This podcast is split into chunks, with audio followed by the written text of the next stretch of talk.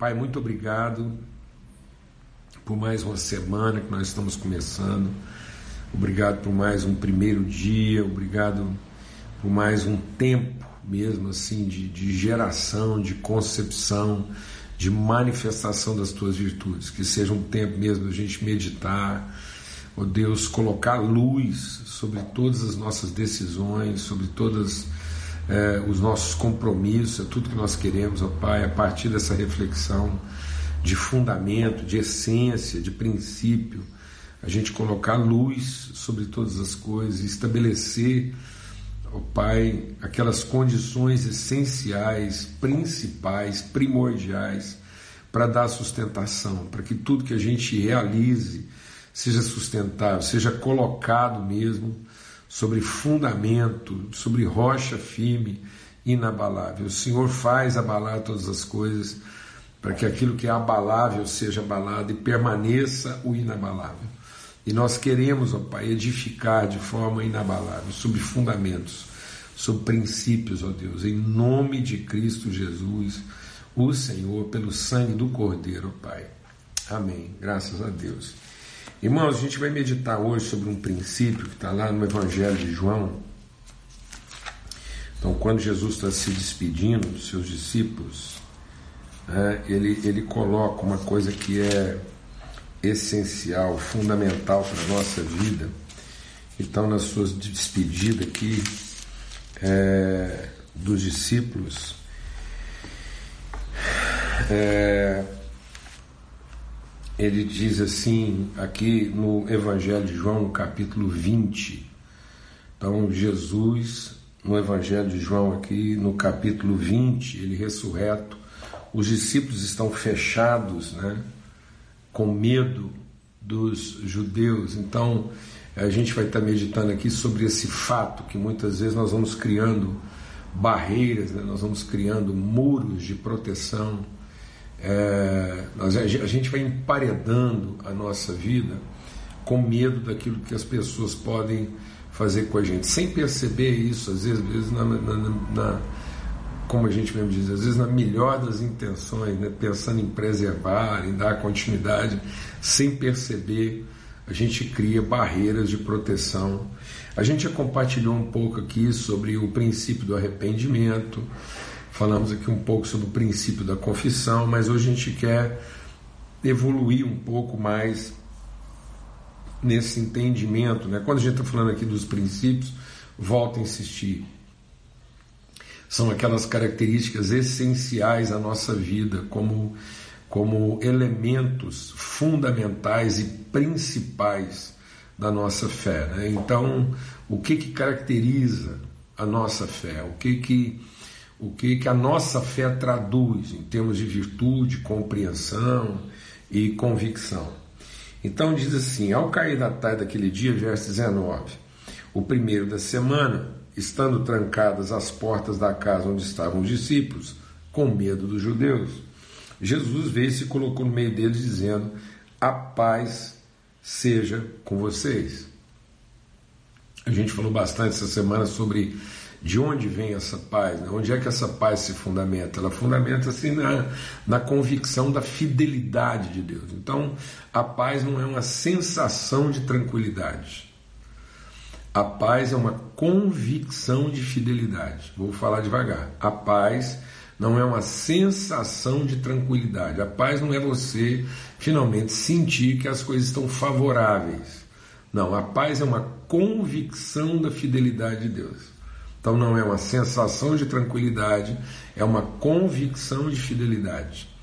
De modo que, independente de como estão as coisas, por mais desfavoráveis que elas estejam, nós estamos em paz porque temos a paz, porque somos da paz e porque temos convicção absoluta de que a fidelidade de Deus vai prevalecer sobre todas as circunstâncias. Então, a nossa paz provém da convicção da fidelidade de Deus, e não de uma sensação de tranquilidade ou de favoritismo ou de coisa é, é, é, é, tranquila.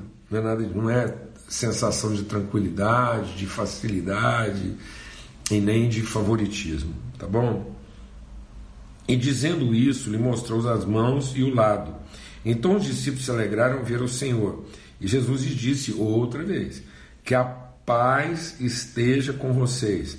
Assim como meu Pai me enviou, eu também envio vocês. E havendo dito isso, soprou sobre eles e disse: Recebam o Espírito Santo.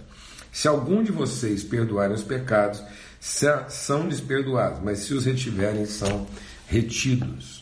Então ele soprou o Espírito Santo e disse: Assim como meu Pai me enviou, eu envio vocês, recebam o Espírito, e, e, e ao receber esse Espírito, vocês estão é, comissionados, vocês estão vocacionados, convocados a perdoar pecados. A gente tem uma, uma, uma, uma tradição né, de falar sobre aqui que, que é a nossa a, a grande comissão, né, a grande comissão das missões, né, de, que está lá nos outros evangelhos, ir por todo mundo, fazer discípulos, pregando, ensinando, curando enfermos, é, então até os confins da terra. Esse é o sentido objetivo daquilo que é a grande comissão nossa como cristãos, como filhos e filhas de Deus, proclamar o Evangelho. Mas como a gente já falou aqui muitas vezes, o Evangelho de João trata dos aspectos subjetivos, exatamente trata sobre os aspectos principais, essenciais. Quando a gente está falando principais, não é num sentido hierárquico. Então, o principal aqui não é uma hierarquia, é um processo. Ou seja, se isso não estiver claro como princípio, não adianta a gente é, saber as outras coisas, pensar as outras coisas ou fazer as outras coisas. Então, nós vamos ter muita dificuldade em cumprir aquilo que são os aspectos objetivos da grande comissão. O que, que são os aspectos objetivos? Ir por todo mundo, pregar o evangelho, fazer discípulos, curar enfermos, proclamar. Então, esses são os aspectos objetivos, aquilo que nós vamos fazer. Mas a natureza da nossa vocação, a natureza do nosso ministério, ela é de caráter subjetivo. E a natureza da nossa vocação, do nosso ministério, é sermos reconciliadores, é reconciliar o homem com Deus. Para que o homem possa ser devolvido ao conselho de Deus. Reconciliar não é no sentido de litígio. Deus não está em litígio com o homem, o homem está em rebeldia com o propósito de Deus. Então, essa reconciliação não é uma pacificação como se Deus tivesse magoado, esperando que o homem se arrependesse, para que Deus pudesse, enfim, perdoar o homem, porque Deus está com problema com o homem, porque nunca se arrependeu, não é nada disso. Então, Deus já perdoou. Deus é rico em misericórdia, Ele nos trata segundo a sua misericórdia. E aí, Deus, em tendo perdoado, ele envia o seu Espírito sobre nós, para que nós sejamos ministros desse perdão, para que o homem possa, enfim, se reconciliar, o homem possa ser devolvido, o homem possa reencontrar, o homem, o homem possa reencontrar, ele possa voltar ao propósito original de Deus para a vida dele. Então, para isso, esse homem precisa saber que está perdoado.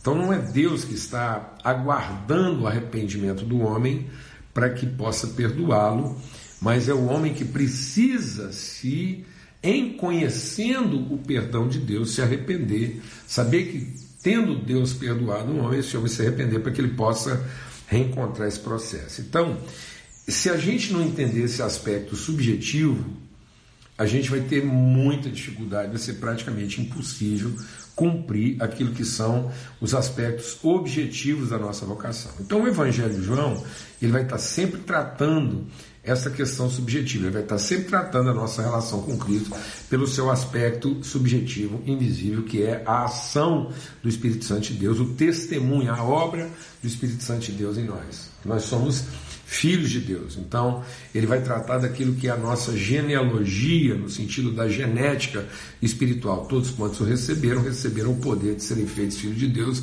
e como é que esse espírito opera na nossa vida. Qual é o princípio que a gente quer tratar aqui hoje, que é essencial na sua vida e no cumprimento do nosso propósito como filhos e filhas de Deus? É o princípio do perdoar. Isso é um princípio. Isso está lá na essência. A gente falou sobre arrependimento, falou sobre confissão e hoje a gente quer falar sobre essa, essa, esse entendimento, essa convicção de que é essencial, é fundamental, é principal, é basal, está lá no princípio na nossa vida espiritual o perdoar. O perdoar é uma condição essencial da vida do cristão. Nós não temos opção. É, isso é uma condição. O perdoar não é uma opção. Eu não, eu não tenho a escolha de perdoar ou não. Eu não estou à espera do que as pessoas vão fazer para perdoá-las. O perdão é uma iniciativa, o perdão é uma proatividade. E então o perdão é uma característica, é uma, é uma condição essencial na vida de todo filho e filha de Deus. Nós não temos alternativa. Então Jesus diz: Assim como o Pai me enviou, eu envio vocês. Recebam o meu Espírito. Aqueles a quem vocês perdoarem serão perdoados, aqueles a quem vocês retiverem, os pecados serão retidos. A gente pensa que os pecados serão retidos na vida das pessoas. Não, eles são retidos na nossa vida. O perdoar não é para resolver o problema de quem pecou. O perdoar é para resolver o problema de quem ainda não perdoou. Num certo sentido, deixa o Espírito de Deus ministrar o nosso coração aqui para a gente entender. Senão nós podemos estar falhando uma coisa muito essencial. Quem pecou não tem mais problema com o seu pecado, porque ele já foi perdoado. Todos os pecados foram perdoados em Cristo Jesus. O sacrifício de Cristo na cruz foi para perdão de todos os pecados.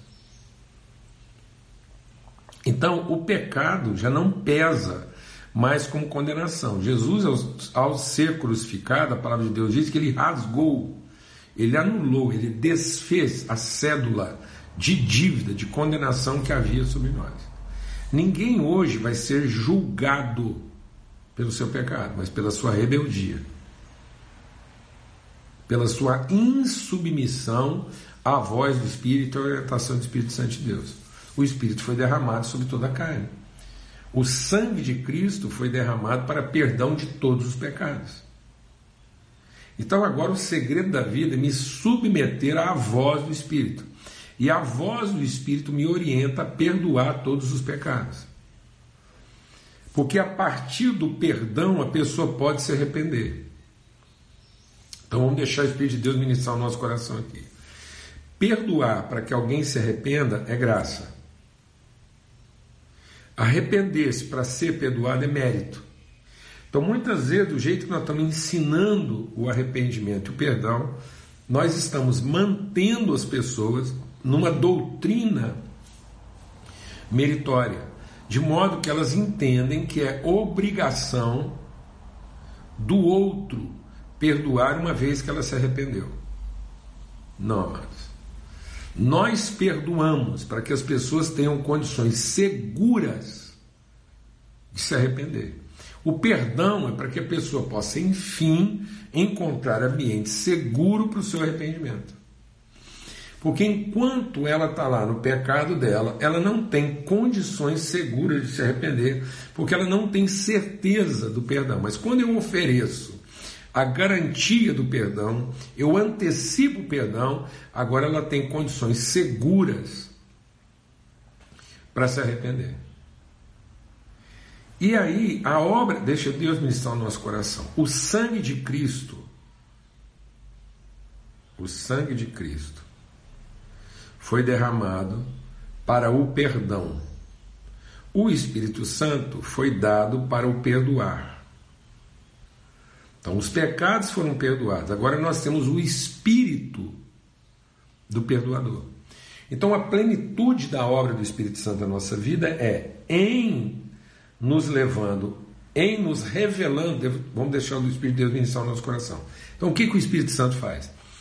Em nos revelando o perdão de Cristo, ele nos dá condições seguras de arrependimento para que eu me torne um perdoador.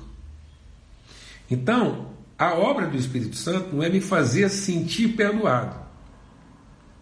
Não, a obra do Espírito Santo é para me convencer perdoado, para que eu me arrependa, me tornando um perdoador. Então a plenitude da espiritualidade não está em se sentir perdoado. A verdadeira maturidade espiritual não é celebrar o perdão recebido. A verdadeira plenitude e maturidade espiritual é se tornar perdoador. Porque tudo que o Espírito Santo de Deus faz é para me tornar semelhante a Cristo. É para que eu me torne um como Ele. Então, receber o Espírito de Deus é para ser trabalhado no arrependimento a partir do perdão revelado, para que eu amadureça assumindo a condição de perdoador. Então, enquanto houver amargura no meu coração, Deus não pode ser visto através de mim. Por isso, a carta aos Hebreus, no capítulo 2, diz o seguinte: Busque a paz, paz, que paz? A paz da fidelidade.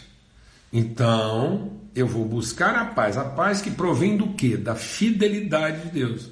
A fidelidade de Deus em perdoar em me acolher como filho. Então agora eu, eu tendo essa paz, eu desenvolvo a santificação. Que santificação? De não ter no meu coração nenhuma raiz de amargura. Busque a paz e a santificação, porque sem essa santificação de um coração limpo, de qualquer raiz de amargura, ninguém verá a Deus. Então eu tenho que, em, em paz, na convicção da fidelidade de Deus em nos perdoar, eu me torno perdoador. E o que, que me faz perdoador? É porque não há no meu coração nenhuma raiz de amargura. Meu coração está limpo. Meu coração está santo, como é santo o coração do meu Pai. E por que, que o coração do nosso Pai está limpo? Porque ele não tem no coração nenhuma raiz de amargura, porque os pecados estão perdoados. Mas se eu não perdoar os pecados, eles serão retidos Aonde? No coração de Deus? Não, lá no coração de Deus já está liberado. Então, onde é que os pecados dos outros ainda estão guardados? Os pecados dos outros ainda estão guardados no coração de quem não perdoa. E no coração do Satanás. Porque o Satanás é o acusador dos irmãos. Então, cuidado para você não estar dando ouvido ao diabo quando alguém senta com você para incitar você a guardar raiz de amargura a respeito de seus irmãos. Porque o nosso papel é não deixar que nenhuma raiz de amargura brotando no nosso coração contamine a muitos. Porque sem essa santidade que provém da paz de um coração limpo, sem amargura, ninguém verá a Deus em nós. Então a santidade não é para que eu veja Deus como mérito de quem se arrependeu para ser perdoado. A santidade é a condição para que Deus seja visto através de mim quando eu perdoo. Então Deus tem o coração perdoador, e agora toda vez que o Filho de Deus perdoa, Deus pode ser visto. Então, sem essa santidade que perdoa pecados, que tem o coração livre de qualquer raiz de amargura, Deus não pode ser visto através de mim. Então, por isso eu recebo de Cristo o mesmo Espírito, como o Pai o enviou, ele está enviando a nós com o mesmo Espírito. Que Espírito? De perdoar pecados antes de qualquer coisa.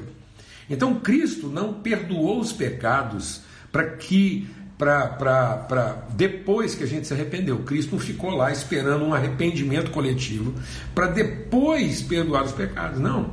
Cristo perdoou os pecados, apesar de o ambiente estar totalmente. É, é, é, é, hostil a ele. Então, no meio de toda hostilidade, no meio de todo pecado, de toda agressividade, ele antecipou o perdão.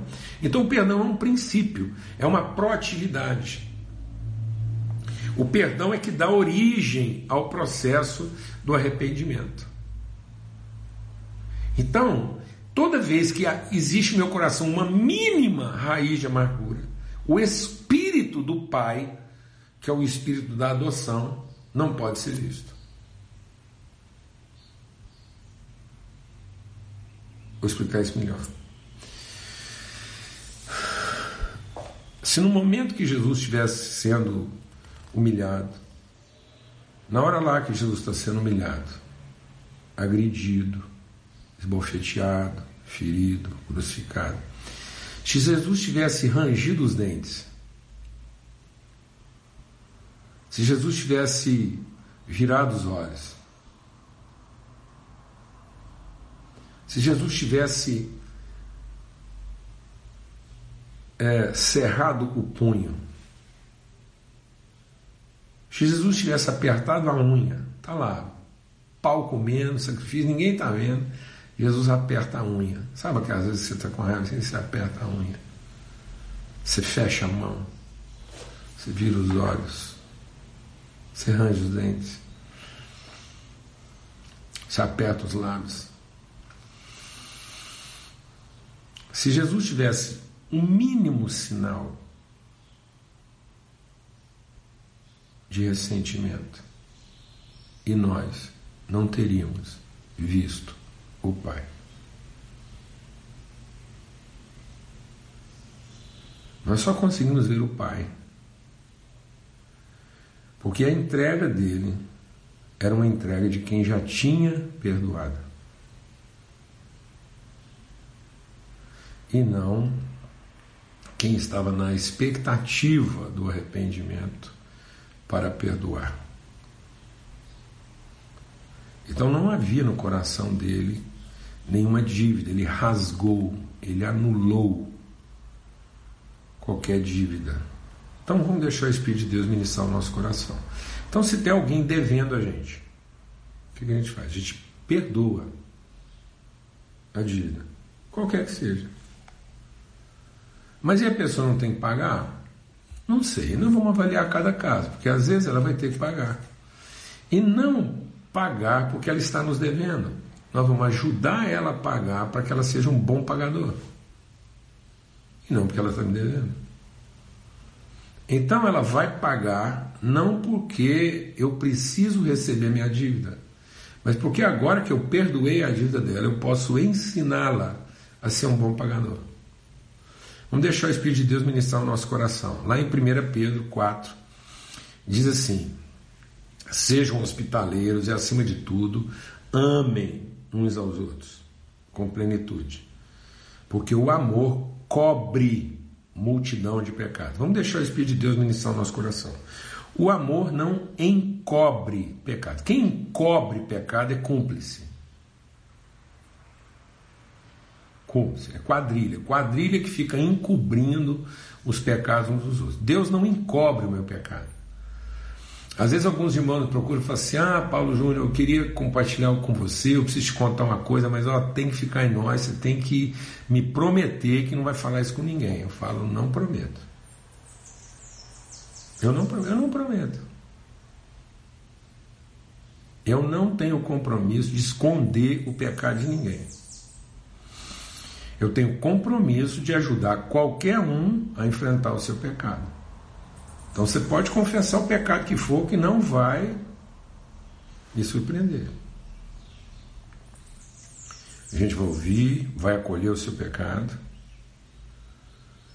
e vai cobrir isso de amor. Então você já pode confessar sabendo que já está perdoado. Pode ser o que for, já está perdoado. Mas, agora, uma vez que você está perdoado, você já encontrou o perdão, você está livre Fica à vontade para confessar seu arrependimento e nós vamos ajudar você a confessar o seu pecado para quem tem que ser confessado, para não ficar mais escondido. Então o amor cobre, mas o amor não encobre, porque tudo que é feito em oculto será revelado. Então o pecado ele precisa ser confessado. Para ele ser confessado, ele tem que ser primeiro perdoado. Então a gente perdoa, a pessoa já sabe que está perdoada, ela encontra ambiente seguro para se arrepender, e aí nós vamos ajudar ela a confessar, a tratar isso, a expor isso para quem tem que ser exposto. Para que o pecado dela não fique mais encoberto. E ele não vai ficar mais encoberto porque ele foi coberto. Ele foi envolvido em misericórdia e perdão. Então, agora, se você tem qualquer raiz de amargura no seu coração, você tem poder para continuar exercendo o seu ministério, mas você pode ter certeza que o seu ministério não tem nenhuma autoridade.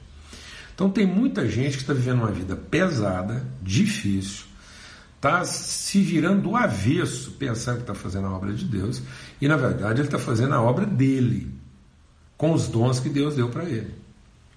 Porque ele está usando os dons dele para fazer uma coisa difícil que é a obra dele, usando os dons de Deus e levando tudo assim a ferro e fogo. E às vezes ele não entende por que, que as coisas não frutificam, as coisas não acontecem, é porque ele tem raiz de amargura no coração. E quem tem raiz de amargura no coração pode ter o poder que for, mas não tem autoridade no mundo espiritual. Porque ele não consegue revelar o Pai naquilo que ele faz.